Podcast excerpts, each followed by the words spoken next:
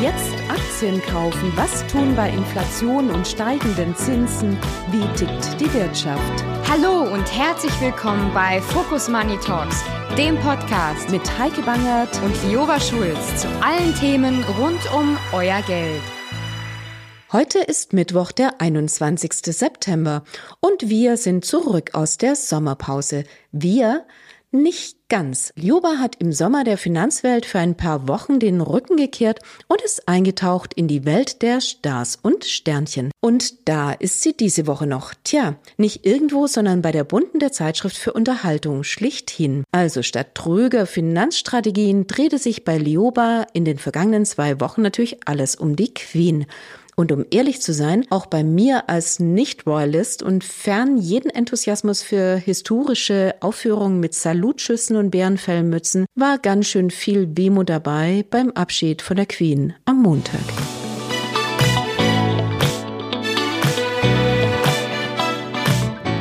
Das sind die Finanzthemen heute. Porsche will Ende September an die Börse gehen. Damit stehen wir vor dem größten Börsengang in Deutschland seit mehr als 25 Jahren. Wir blicken auch auf die Entscheidung der US-Notenbank und sprechen mit Andreas Köster von Union Investment über den Spielraum der EZB. Jetzt ist es raus. Am 29. September geht Porsche an die Börse. Volkswagen als bisher alleiniger Porsche-Eigentümer hat die Preisspanne für die stimmrechtslosen Porsche-Vorzugsaktien auf 76,50 bis 82,50 Euro festgelegt. 70 bis 75 Milliarden Euro sollen so zusammenkommen. Tja, und das wäre der zweitgrößte deutsche Börsengang nach der Deutschen Telekom. Die Telekom hatte 1996 umgerechnet 9,65 Milliarden Euro erlöst. Für viele ist das bekanntlich nicht gut ausgegangen. Ein Schelm, also wer Böses dabei denkt. Aber warum auch? Was bitte hat ein Sportwagen mit dem Telefon gemein? Schwieriger wegzudiskutieren dürfte die Zinserhöhung der Fed heute Abend sein. 0,75 Prozentpunkte gelten unter Branchenbeobachtern als ausgemachte Sache. Bei 8,3 Prozent Inflation dürften es aber sogar noch mehr sein. Ein Drittel der Wetten gehen bereits in diese Richtung. Tja, kein gutes Zeichen für den DAX der sehr verhalten in die Woche gestartet ist und Kurs auf sein Jahrestief nimmt. Der Geburtstagskuchen gestern zum Einjährigen des DAX 40 schmeckte entsprechend schal. Immerhin hat der DAX in diesem Zeitraum mehr als 16 Prozent eingebüßt. Also mehr Future-Unternehmen, weniger Old Economy sollten damals in den DAX ganz, ganz schlechtes Timing. Gut gemeint ist eben nicht immer gut gemacht. Langfristig sollte sich die Umstellung jedoch auszahlen.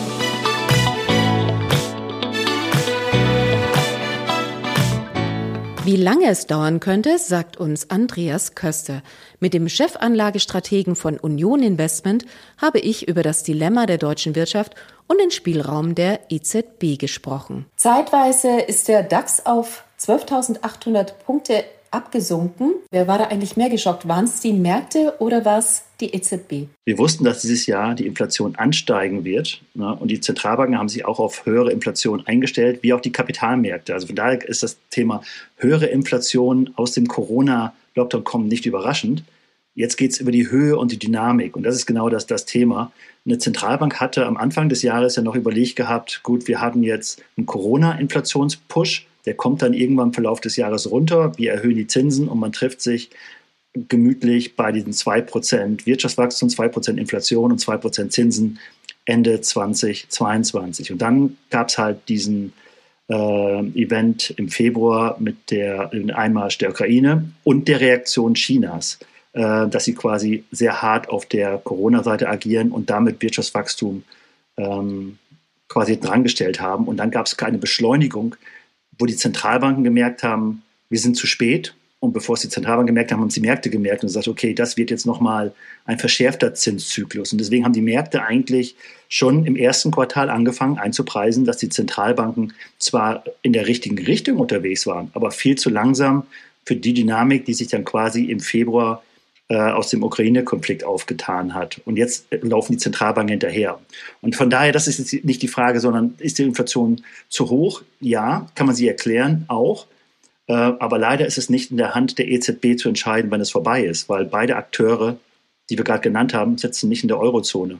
Der Putin sitzt nicht in der Eurozone und die Chinesen auch nicht. Und deswegen ist es leider für die Zentralbank extrem schwierig, einen Zins zu steuern, um eine Wirtschaft abzukühlen, wo sie selber eigentlich keinen Zugriff haben. Und das spielen die Märkte im Moment sehr stark, dass eine Zentralbank da quasi nicht der Akteur ist in der Eurozone. In den USA ist das Bild ein anderes. Ne? Und von daher ähm, ist es nur noch die Frage, wann planen diese beiden Akteure außerhalb des Euroraums quasi da eine, eine Besserung eintreten zu lassen. Mhm.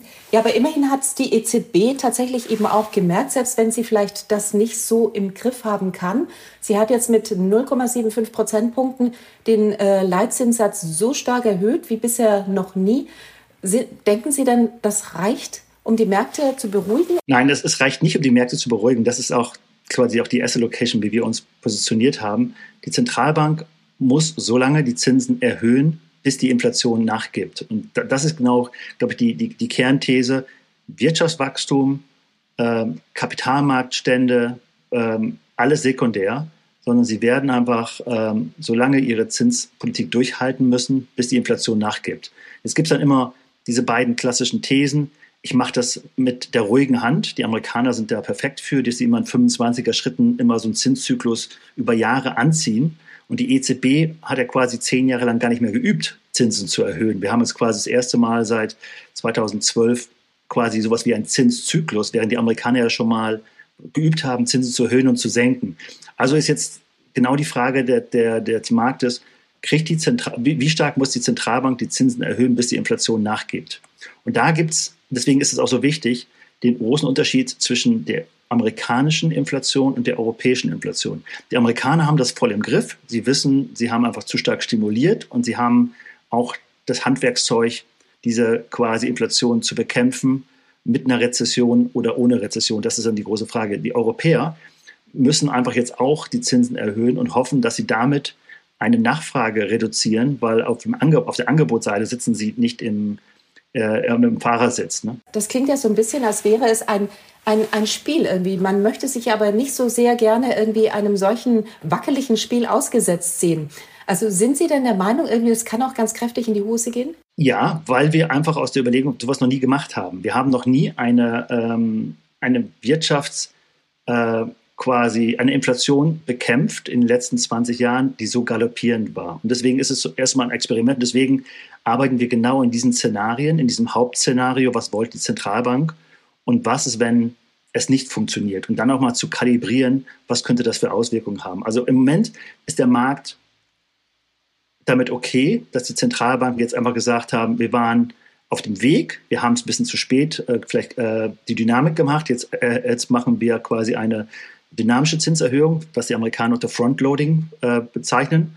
Aber wir müssen eigentlich nicht über diesen äh, langfristigen Zins von 2% drüber, weil wir immer noch glauben, die Inflation geht dorthin. Also das ist das Band, was uns die Zentralbanken jetzt quasi vorgeben. Wir sind jetzt in Amerika bald am Zinszyklus Peak und in der Eurozone wird es dann drei bis sechs Monate später sein. Und dann wird die Inflation fallen. Das ist rein mechanisch, weil einfach Inflation Prozentsätze sind über Veränderungen vom Vorjahr. Die Diskussion im nächsten Jahr, und das wird deswegen, weil Sie gefragt haben, auf, äh, sind die Märkte, äh, was ist das, das Gefährliche? Die Diskussion ist, Zentralbanken sagen immer noch, wir kommen wieder auf die 2% zurück.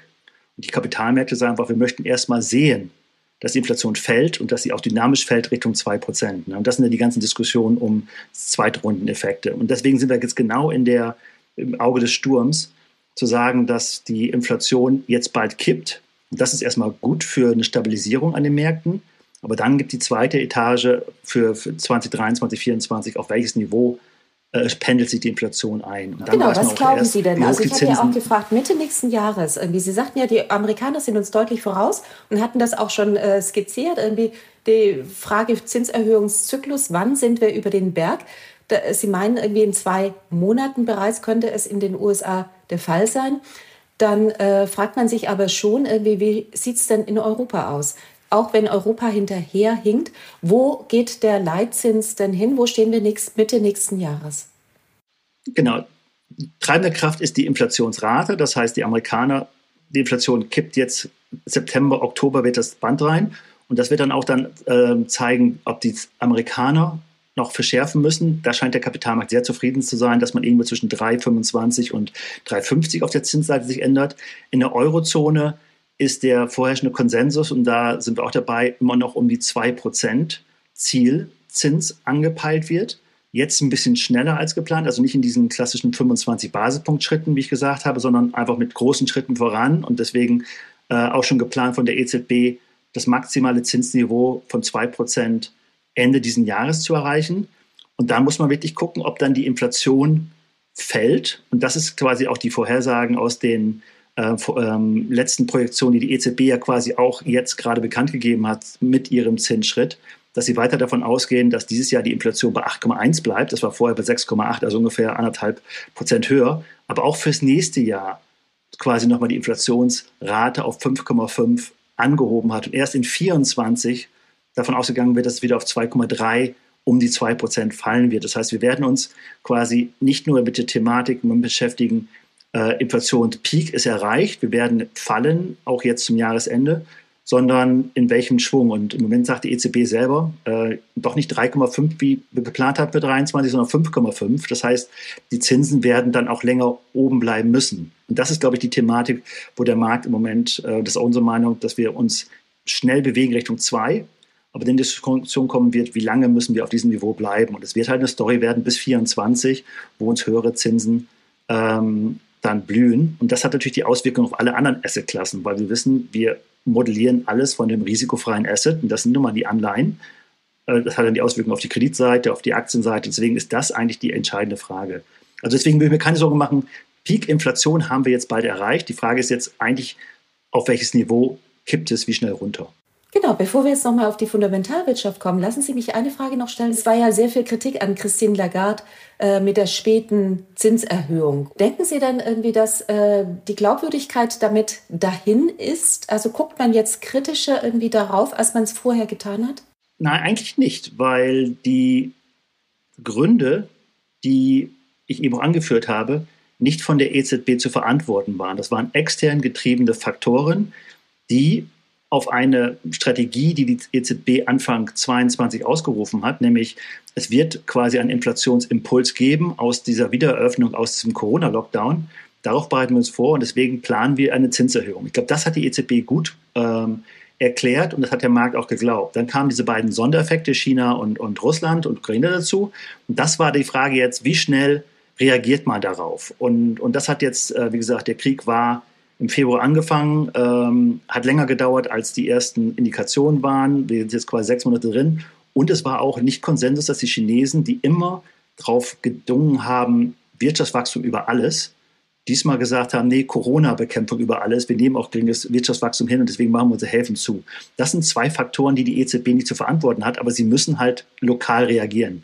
Von daher äh, ist der Markt okay damit, dass die EZB jetzt so reagiert hat und auch gezeigt hat, sie sind flexibel, wenn es sein muss. Aber letztendlich ist die Frage wirklich, wie stark müssen sie erhöhen, bis die beiden externen Faktoren drehen. Und das bleibt weiterhin nicht in der Hand der EZB. Und das macht das so schwierig für die EZB da zu handeln. Bleibt denn die EZB da ihrem Mandat, also der Inflationsbekämpfung, äh, treu? Das war ja nicht immer so. Ich, frag die, ich stelle die Frage deshalb irgendwie, weil zwischenzeitlich äh, hatte man ja in den vergangenen Jahren nicht nur den Verdacht, sondern man hörte es ja auch, äh, whatever it takes. Und das war sicherlich nicht auf die Inflation gemünzt. Genau, wir haben in der Eurozone noch das langfristige Problem, was wir seit 2012 nicht gelöst haben. Wir haben keine optimale Währungseinheit. Wir haben einen fragmentierten ähm, Kapitalmarkt. Und das sind natürlich alles Faktoren, die plötzlich dann auch wieder nach vorne kommen. Die Thematik um Italien haben wir gesehen. Wie viel kann Italien vertragen an Zinserhöhungen dass wir keine Eurokrise wieder bekommen? Also die, die, die EZB hat nicht so einen homogenen ähm, Kapitalmarkt wie die, wie die Amerikaner, auf dem sie genau wissen, wie viel Zinsen kann ich erhöhen und wie reagiert die Wirtschaft, sondern es knackt dann immer an verschiedenen Ecken. Und die EZB versucht gerade das nämlich zu handhaben, die Zinsen zu erhöhen, auf der einen Seite die Bilanz zu senken, also quasi, wie wir schon sagen, in Amerika wollen sie auch die Bilanzen reduzieren, aber dort geben sie Staatsanleihen in den Markt zurück. In der Eurozone gibt die EZB Kreditrisiko zurück. Sie verkauft italienische Anleihen. Das heißt, das ist ein ganz anderer Startpunkt, dass wir quasi jetzt Kredite zurückgeben in den Markt, wo ein Kapitalmarkt eh schon keine italienischen oder andere Kreditinvestments haben möchte. Und deswegen hat die EZB wirklich diese schwierige Situation, dass sie nicht frei kalibrieren können, wie sie eigentlich kalibrieren müssten, weil sie halt nicht diese optimale Währungsunion haben. Das holt uns jetzt einfach wieder ein und deswegen wird die EZB immer eine, eine Mischlösung machen. Aber das ist, glaube ich, im Moment für den Kapitalmarkt nicht das große Problem, sondern es bleibt weiterhin, ähm, was Sie, glaube ich, auch gesagt haben, Inflationsbekämpfung ist das Erste, was da ist und Wirtschaftswachstum und alle anderen unterschiedlichen Probleme sind als sekundär. Und ich glaube, das hat die EZB aber auch erkannt, dass sie versucht halt, die Zinsen zu erhöhen, um Inflation zu senken und gleichzeitig irgendwie nur die Peripherie nicht brüchig werden zu lassen. Aber das ist eigentlich eine Nebenbedingung, keine Hauptbedingung mehr. Das ist ja selbst in den USA so. Also Jerome Powell hat ebenfalls gesagt, irgendwie, äh, die Inflationsbekämpfung irgendwie steht an erster Stelle. Das hat man auch lange nicht gehört. Da scheint es irgendwie tatsächlich zu greifen. Sie hatten es gesagt, die sind voraus, sie haben eher mehr Möglichkeiten.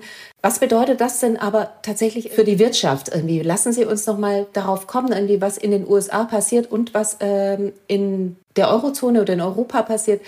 Äh, Unterstützung von außen ist ja relativ wenig. Sie hatten China schon erwähnt. Was bedeutet irgendwie dieses Umfeld, dieses monetäre Umfeld? Was bedeutet das fundamental für die Wirtschaft? Man muss das als Europäer leider akzeptieren, dass die großen Wirtschaftsblöcke sind die Emerging Markets rund um China und es ist Amerika. Und das ist ganz wichtig zu sagen, wenn es dort ähm, nicht in eine Rezession geht, dann, dann geht es Europa von der Unternehmensseite eigentlich auch immer gut. Deswegen äh, bin ich auch immer so oft, dass ich die Amerikaner und die Europäer zu, quasi beides unterschiedlich beleuchte.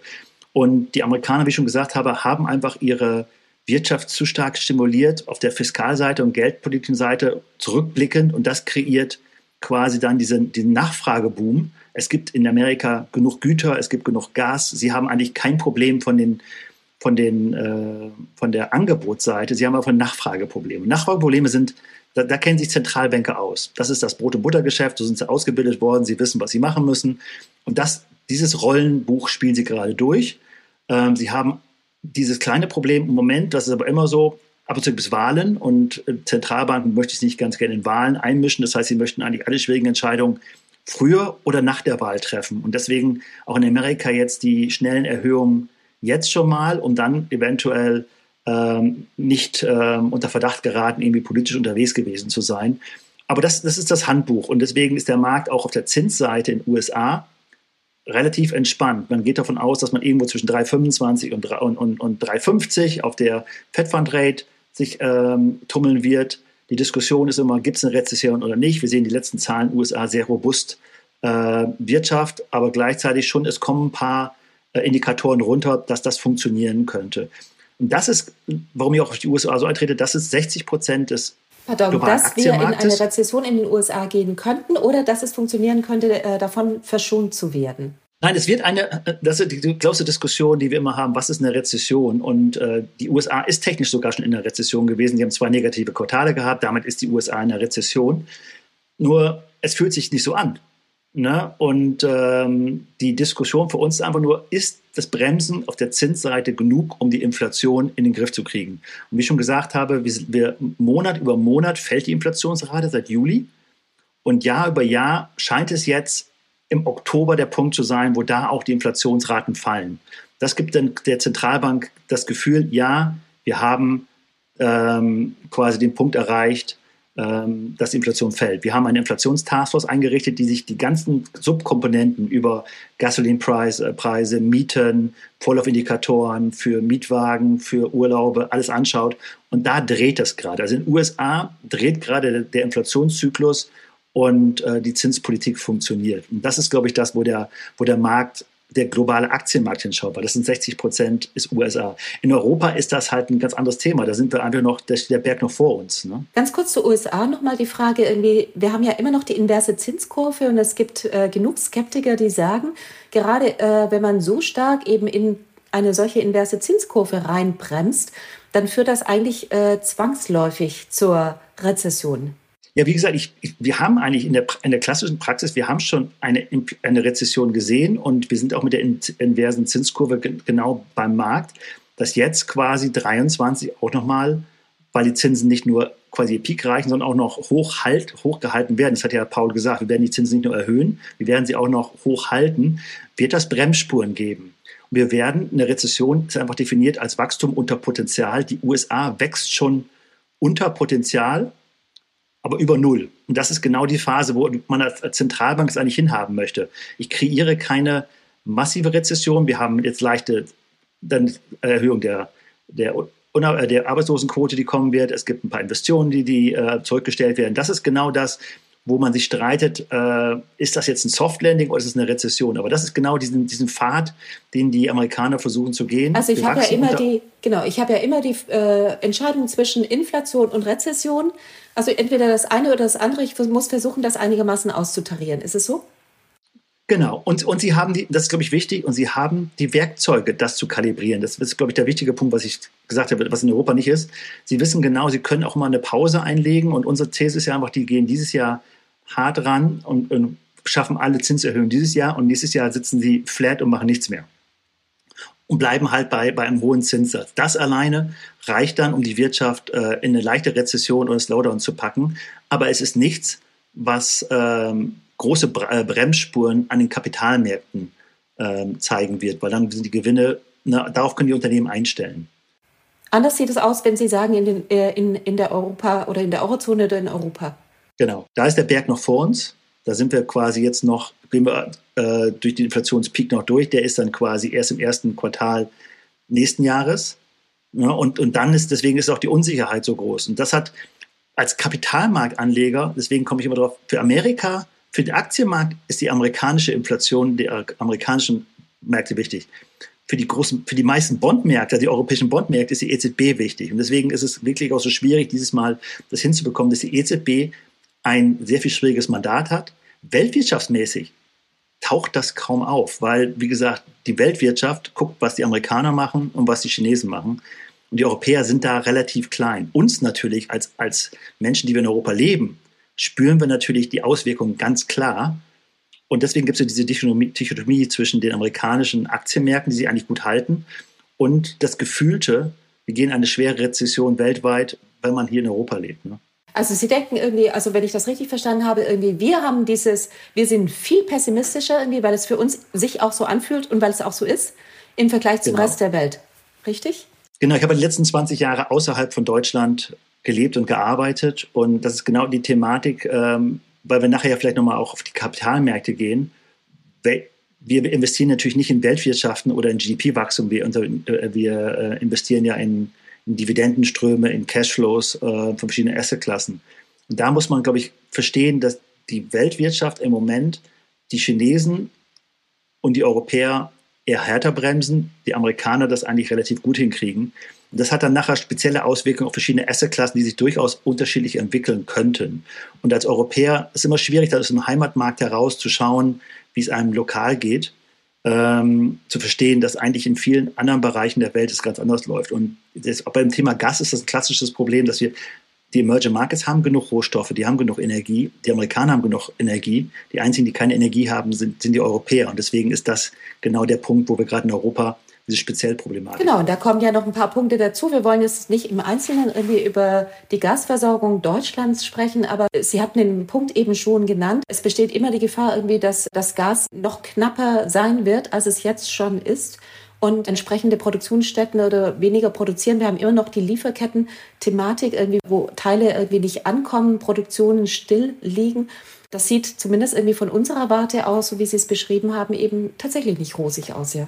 Genau, und das waren die Aufgaben, die wir auch als Portfolio-Manager in den letzten drei Monaten hatten, uns auf die Situation, die Situation zu analysieren und dann in Portfolios auch Änderungen zu machen. Und das ist genau die, diese Thematik, dass wir gerade nach dem Ukraine-Einmarsch eigentlich eine Gasmangelversorgung hatten in, in, in Deutschland. Und wir haben uns das sehr intensiv angeschaut und gesagt, was passiert dann für verschiedene Standorte. Und da gab es ja auch unterschiedliche Politik in Europa, muss man schon sagen. Die Schweiz, in der ich jetzt letzten zehn Jahre gelebt habe, hat ganz klar immer gesagt, Unternehmen vor Bevölkerung. In Deutschland gab es die erste Diskussion Bevölkerung vor Unternehmen.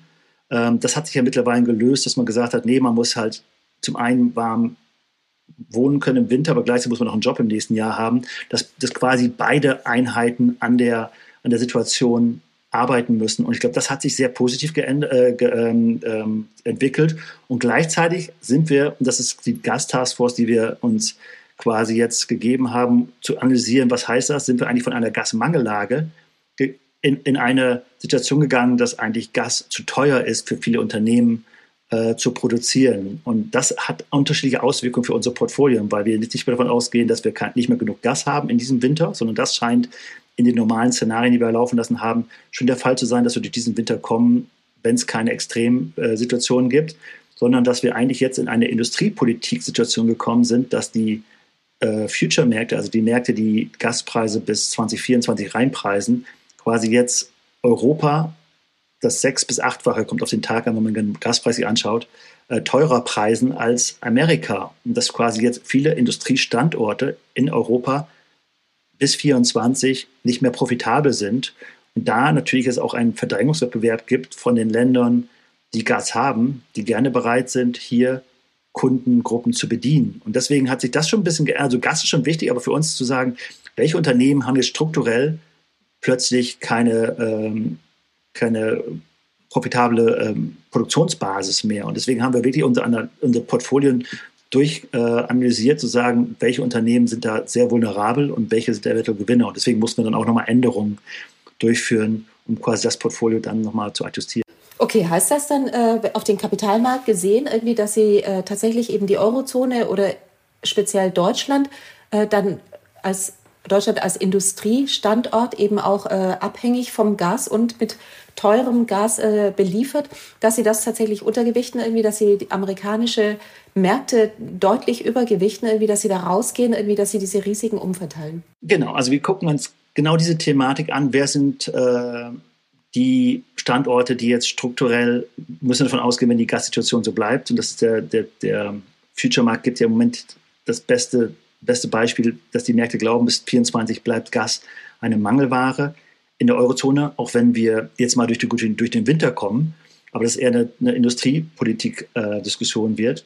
Und wer sind dann die Gewinner? Und dass wir ähm, speziell ähm, uns da von Einzeltiteln getrennt haben, die da sehr vulnerabel sind, die quasi sehr viel Produktion in Deutschland haben, aber auch nur auch keine Möglichkeit haben zu kompensieren. Das Schöne in der Eurozone für die Aktienmärkte zumindest ist, dass viele der Unternehmen 50 Prozent der Umsätze außerhalb der Eurozone produzieren. Auch da wieder der Unterschied zwischen dem Land oder dem, dem Kontinent Europa und dann, wo Unternehmen eigentlich aktiv sind. Das heißt, wir haben schon eine Präferenz gehabt zu gucken, wer, wer sind internationale Unternehmen, wer sind Unternehmen, die haben Produktionsstandorte in anderen Teilen der Welt, wo man kompensieren kann, wo man dann, sagen wir mal, den Standort Ludwigshafen reduziert. Dafür kann man aber in den USA produzieren, kann man die Sachen dann wieder hierhin fahren. Also wir gucken schon eher internationale Unternehmen an.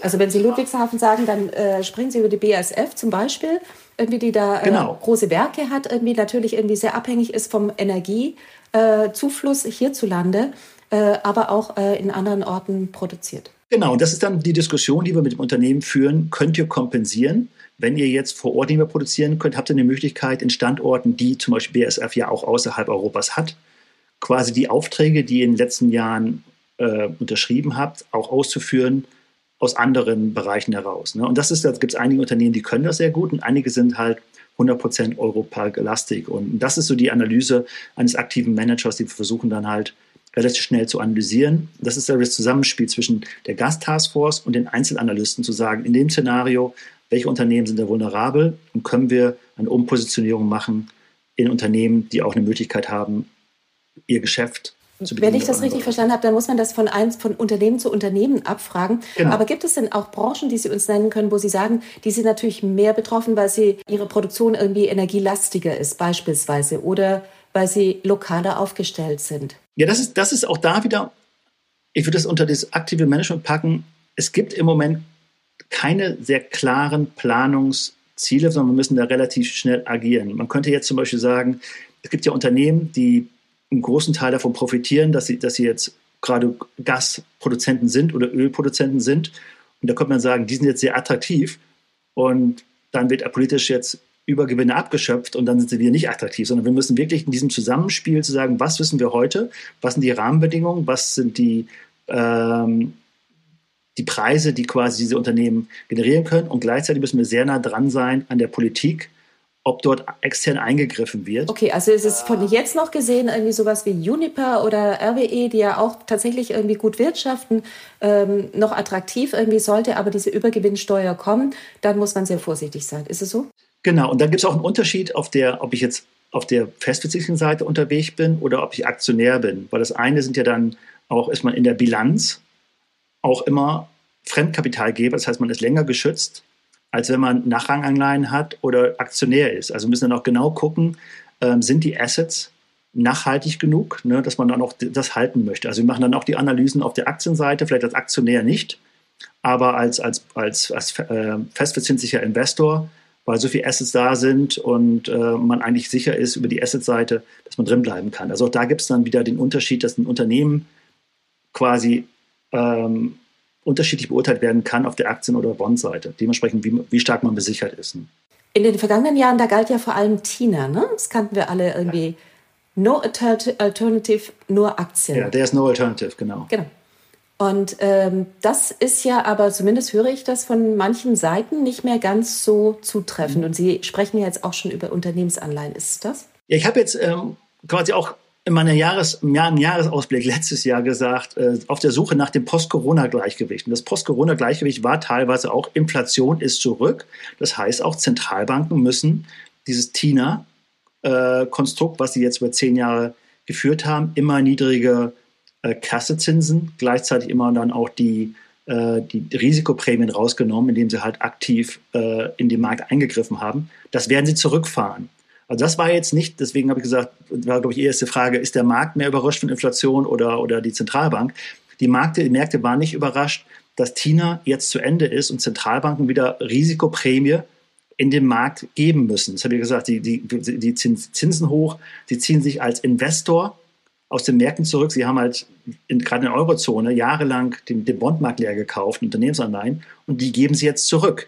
So, jetzt ist die, die Frage, machen sie das koordiniert und treffen sie auf einen Kapitalmarkt, der, der auch willens ist, diese Risikoprämien aufzunehmen. Und das kreiert diese Volatilität, die ich auch immer beschrieben habe, mit der Suche nach dem Post-Corona-Gleichgewicht, dass wir in eine volatile Phase eintauchen werden, wo wir jetzt jahrelang auch kaum Risiko, wo man konnte Aktienrenditen erzielen von 6, 7, 8 Prozent und gefühlt war es äh, so volatil wie eine Anleihe.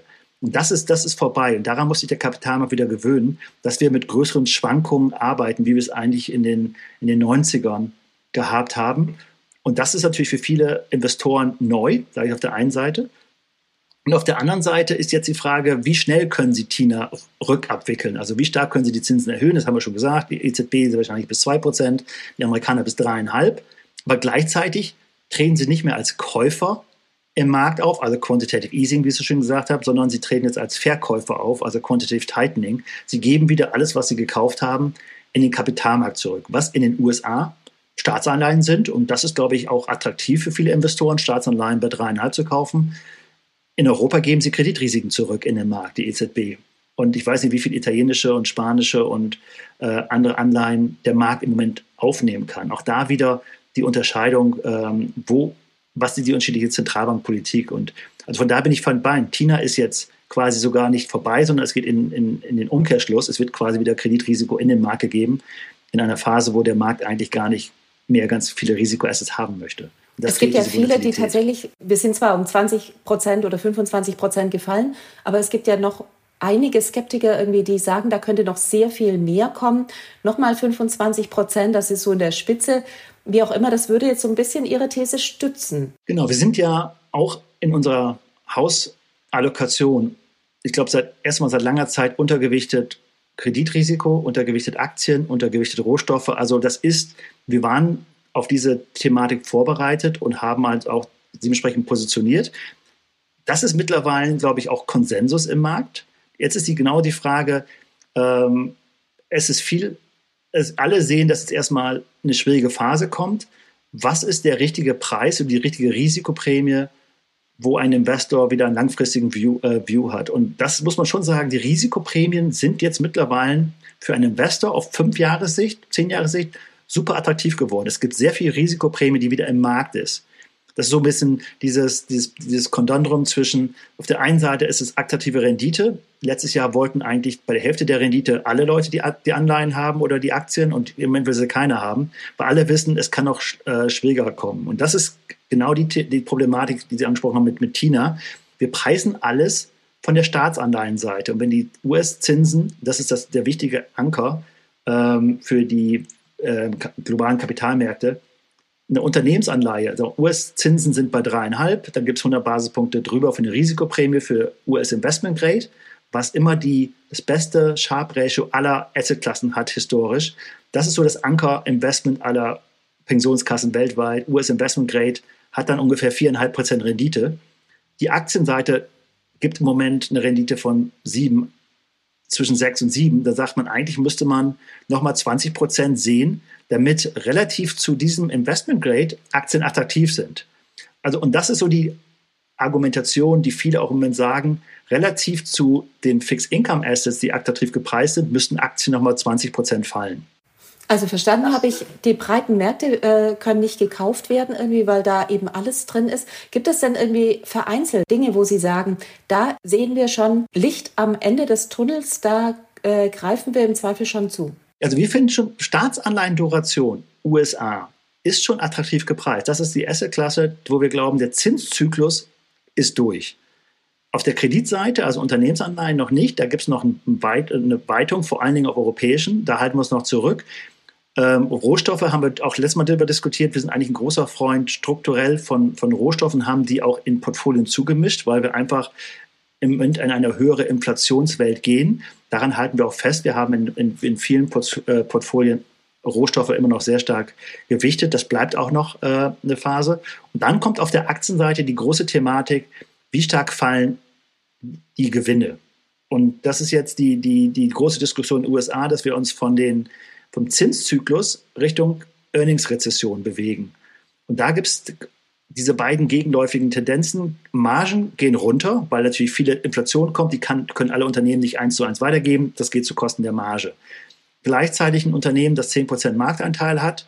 Äh, ich nenne mal so das klassische Beispiel Nestle. Wenn Nestle 10% Marktanteil hat weltweit ähm, und die Wirtschaft, die Weltwirtschaft wächst mit 10%, wir haben das leider sind 8% Inflation und 2% real, ist es ganz schwer für Nestle geringere Gewinne auszuweisen. Auch wenn die Marge ein oder zwei Basispunkte runterkommt, ist dieser nominelle Umsatzeffekt so viel größer und wir, wir, wir schätzen leider auf der Aktienseite nominale Gewinne und nominale Indexstände, ähm, dass eigentlich Aktien die Assetklasse sind, die man als erstes wieder hochnehmen muss. Die Kreditseite wird länger noch Schwierigkeiten haben. Deswegen ist in unserer Hackordnung Staatsanleihen, USA super attraktiv, Eurozone halten wir uns noch zurück.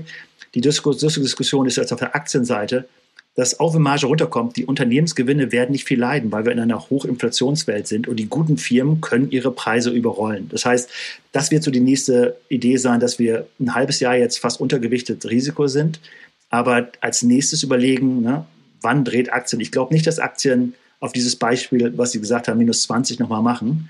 Man muss sich jetzt schon darauf vorbereiten, wann äh, kauft man Aktien zu. Ne? Und das ist, glaube ich, so die Thematik, die wir jetzt äh, als Union haben. Wir hatten ja in der, in der vergangenen Quartalssaison irgendwie deutlich günstigere oder bessere Berichte gesehen noch, als das eigentlich irgendwie befürchtet war. Das wird möglicherweise in der kommenden Saison so nicht sein. Sie hatten das ja gerade schon ausgeführt. Genau. Die, die These ist ungefähr 10, also 10 Prozent geringere Gewinne aufgrund Margendrucks.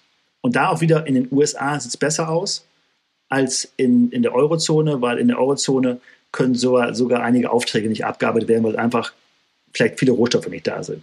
Auf der anderen Seite gibt es diesen nominalen Effekt und deswegen gibt es dann wieder nach, vier, nach 24 Schauen, 23, 24 Schauen, ähm, eigentlich die Erwartung, dass da die guten, starken Unternehmen auch ihre Preise überrollen können ne, auf, auf den Endkunden. Das heißt, es wird äh, kurzfristig zulasten der Marge gehen, aber es wird nicht strukturell zu, zu Lasten der Marge gehen. Nee, wir haben deswegen haben wir dieses Mal, unserer Meinung auch, deswegen sind wir untergewichtet Aktien, haben wir jetzt diese Phase des Margendrucks. Und deswegen werden die nächsten zwei Quartale auch noch schlecht ausfallen.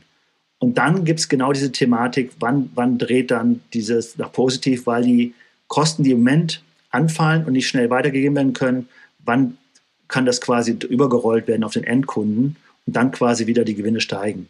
Historisch sind das immer drei Quartale. Wir haben jetzt ein Quartal. Das war schon ein bisschen schwieriger. Jetzt haben wir noch zwei Quartale vor uns. Das heißt, wir gehen davon aus, dass wir das erste Quartal nächsten Jahres wieder bessere Margen sehen werden und von da aus dann auch der Kapitalmarkt äh, wieder äh, Füße fasst. Wie ich gesagt habe, Zinsseite war das war die erste Phase, was korrigiert hat, warum der Aktienmarkt quasi im ersten Halbjahr korrigiert hat.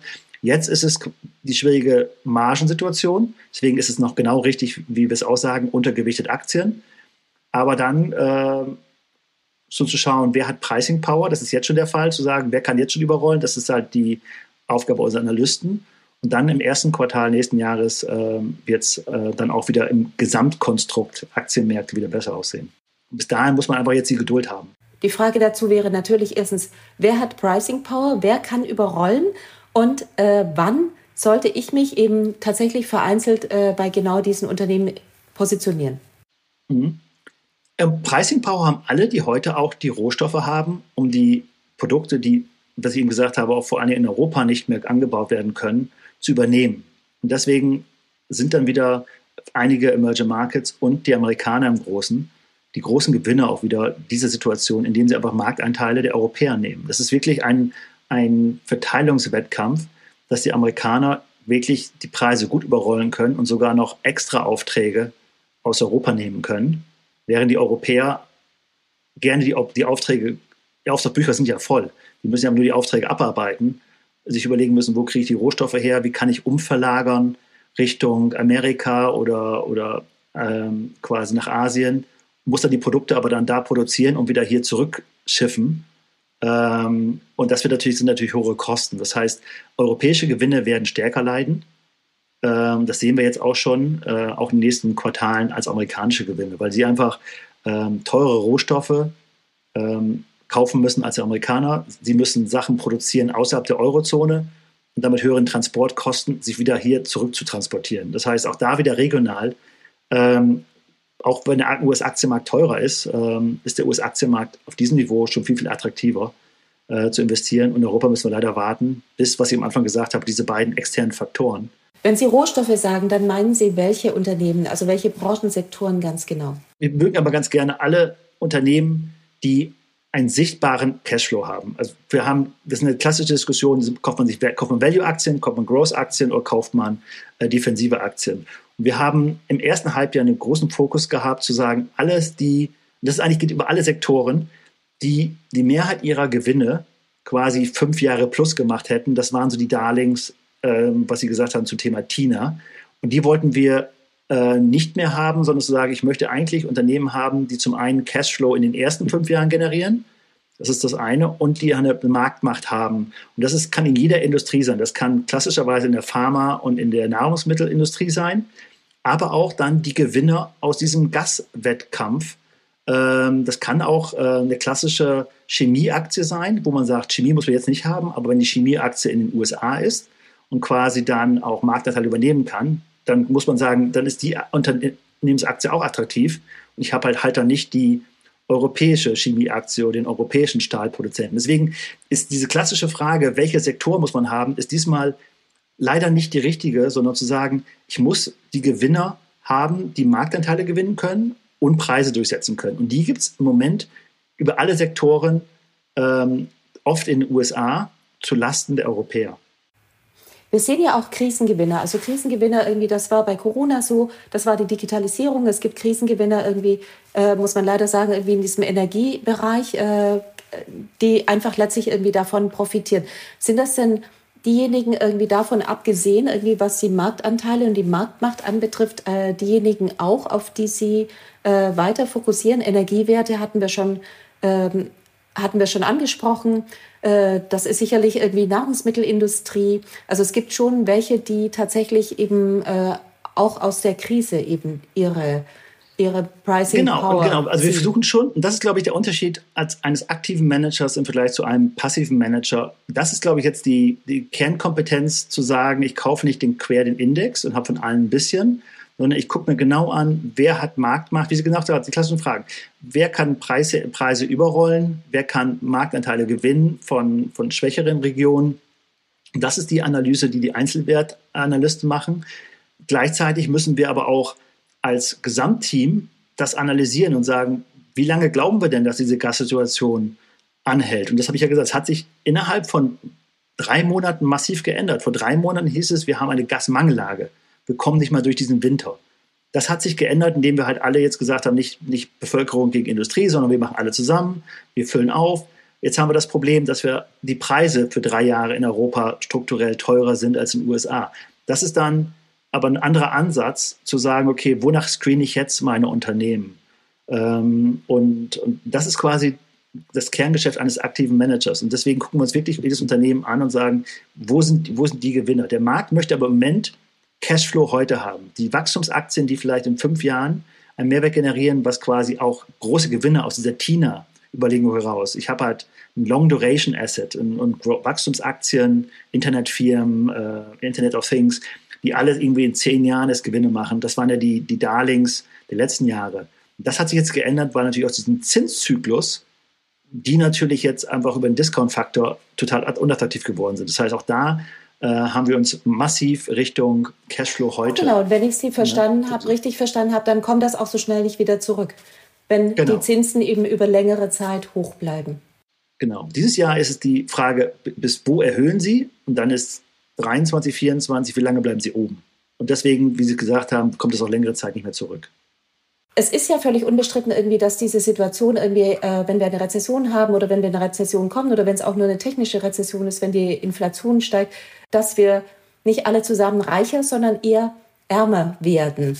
Äh, es ist ja auch die Frage irgendwie der Kaufkraft. Wie lange dauert eine solche Krise an, irgendwie, bis sie erhebliche Spuren in der Konsumwilligkeit irgendwie der der, der Menschen äh, hinterlässt, irgendwie, und zwar zwangsläufig irgendwie, weil sie sich das nicht leisten können. Ja, das, das ist auch also eine wichtige Frage, weil letztendlich ist es ähm, schon seit 2012 so, dass wir eigentlich einen Wohlfahrtsverlust haben, weil die Ersparnisse, das Fachwort, ist dann Financial Repression, die Zentralbanken haben seit 2012 2% weniger Zinsen gegeben bei einer Nullverzinsung ähm, eine Inflation von zwei. Das heißt, über zehn Jahre wurden über 20 Prozent der Kaufkraft den Sparern weggenommen. Und, und die Privatperson hat ja zwei Sachen. Sie hat das disponible Einkommen, wie viel verdiene ich über meine Arbeit und wie viel habe ich über meine Ersparnisse.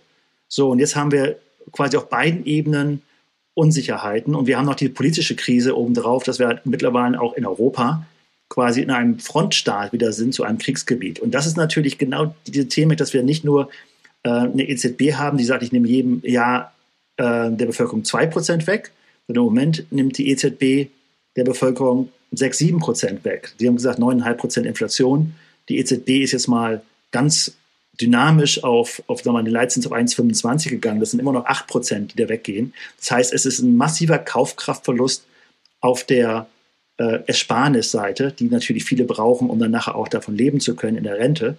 Dann gibt es die Sorge um ähm, das eigene Gehalt, weil natürlich die Diskussion, das habe ich, finde ich gut, dass Europa sich oder auch Deutschland da sich bewegt hat, nicht zu sagen, ich komme warm durch den Winter, ich bin geschützt, aber ich habe nächstes, nächstes Jahr keinen Arbeitsplatz mehr, weil das Unternehmen nicht mehr da ist, sondern dass man sagt, es muss beides sehen.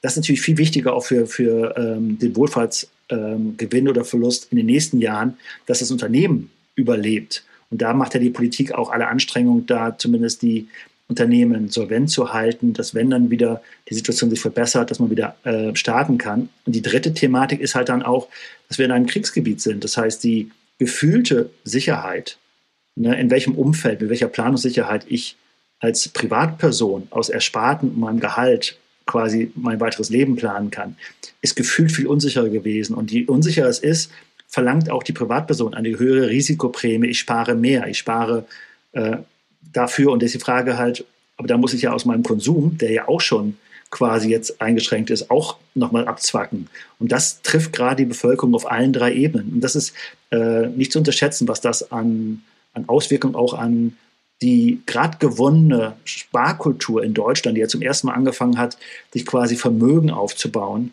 äh, für langfristige Auswirkungen hatten. Ne? Die Amerikaner, wie gesagt, da, die kennen das schon länger, sie sind Volatilität gewöhnt, sie wissen, dass man Risikoprämien mal verdienen muss, dass Aktien mal hoch oder runter gehen.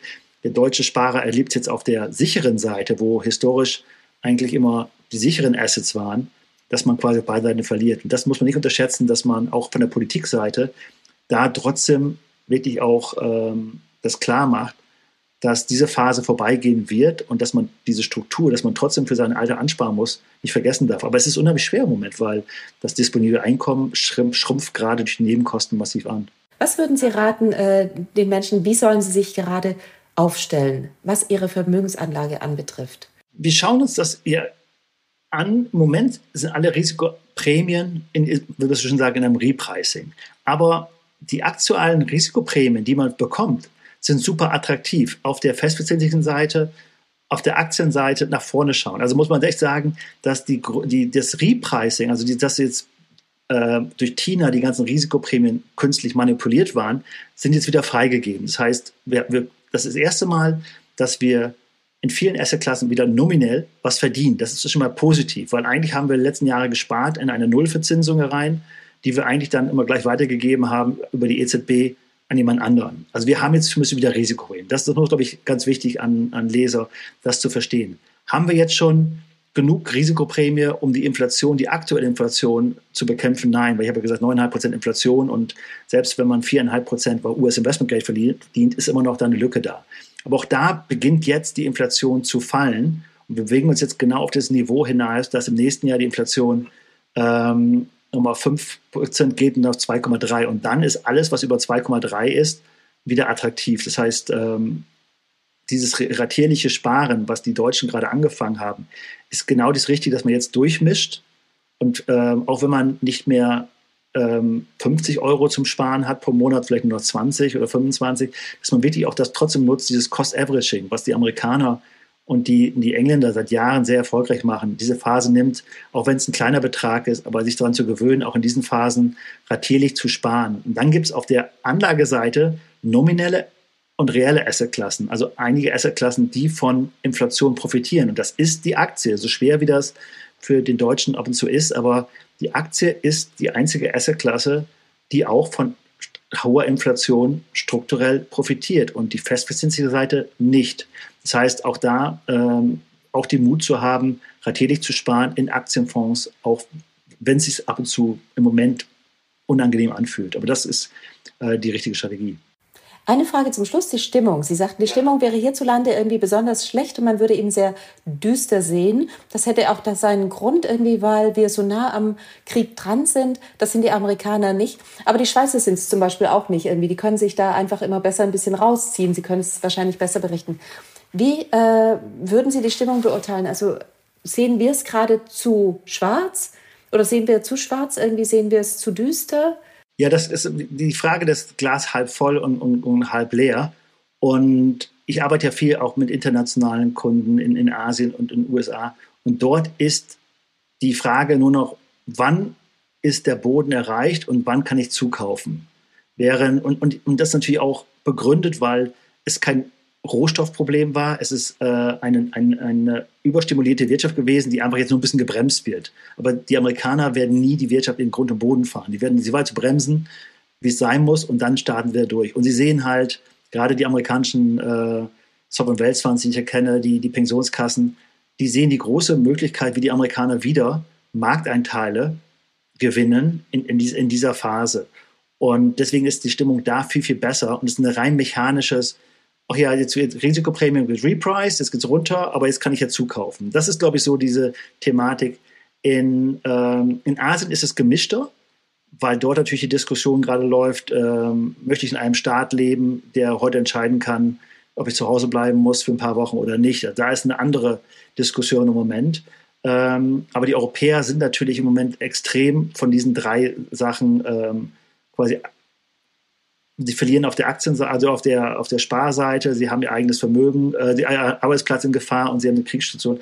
Ich kann verstehen, warum ähm, sie so fühlen, wie sie sind, aber für die globalen Aktienmärkte ist das sehr, sehr fa fast irrelevant, was in Europa passiert, weil ich glaube, der DAX macht noch 2% vom globalen Aktienindex aus. Das heißt, wenn die USA mit 60% sich nach oben bewegt, ne, dann, dann macht ist der DAX leider nicht mehr äh, der, der Swing-Faktor, oder der deutsche Aktienindex der Swing-Faktor. Auf der Bond-Seite ist das anders. Da gibt es ganz, ganz viele Investments in Europa und da hängt man an der EZB und der Kriegssituation. Von daher, äh, und, ein, und ein deutscher Anleger, der, der historisch auch sehr viel in Festverzinslichen angelegt hat, ist es viel relevanter als für einen Amerikaner, der 70, 80 Prozent des Vermögens in Aktien hat. Also von daher, ähm, ja, die Stimmung draußen ist viel, viel besser. Ähm, aber auch begründet, warum. Ne? Also es ist jetzt nicht irrational, was, was Europa fühlt und irrational, was die Amerikaner machen. Aber es ist ein unterschiedlicher Standpunkt, dass die Amerikaner schon wieder zum Jagen ansetzen, während wir noch überlegen, ob wir noch verkaufen müssen, weil der Markt nicht mehr runtergehen könnte. Der Dollar spiegelt das ja wieder. Glauben Sie, äh, dass er hoch bleibt oder werden wir da im Zweifel irgendwie sehen, dass er auch wieder runterkommt?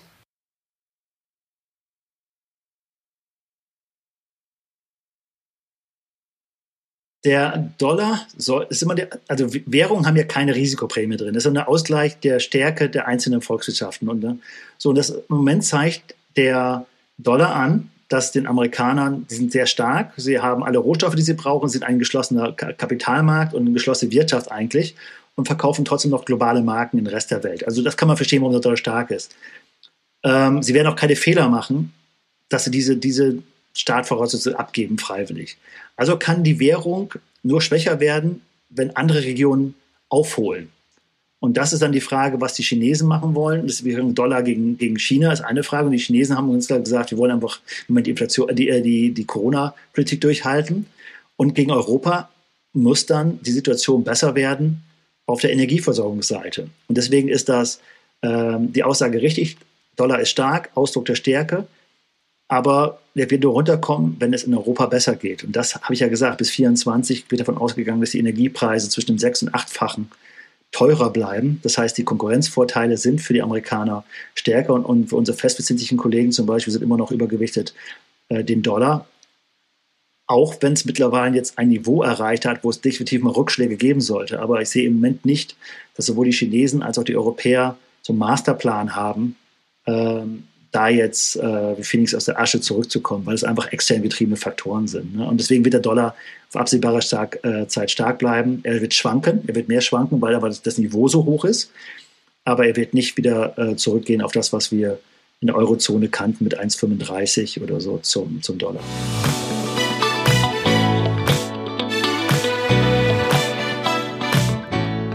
Verschweigen möchte ich die Zahl der Woche. Für mich waren es 198,6 Zentimeter. Das war die Durchschnittsgröße der Basketballspieler der NBA in der Saison 2021-22. Klar, bei einem Korbrand von 305 Zentimeter sind hochgewachsene Spieler im Vorteil. Wenn es aber um echte Größe geht, hat für mich Dennis Schröder die Nase vorn. Deutschlands Basketballkapitän will seinem Vorgänger Robin Benzing die Bronzemedaille schenken, weil es dieser nicht ins Team geschafft hat. Das Learning daraus, Schröder ist eben in jeder Hinsicht ein Ausnahmespieler, wenn auch mit 1,85 Zentimeter unter Basketballspielern ein etwas unterdurchschnittlich großer. Damit verabschiede ich mich heute. Vielen herzlichen Dank fürs Zuhören und Abonnieren. Euch eine schöne Woche und bis zum nächsten Mal.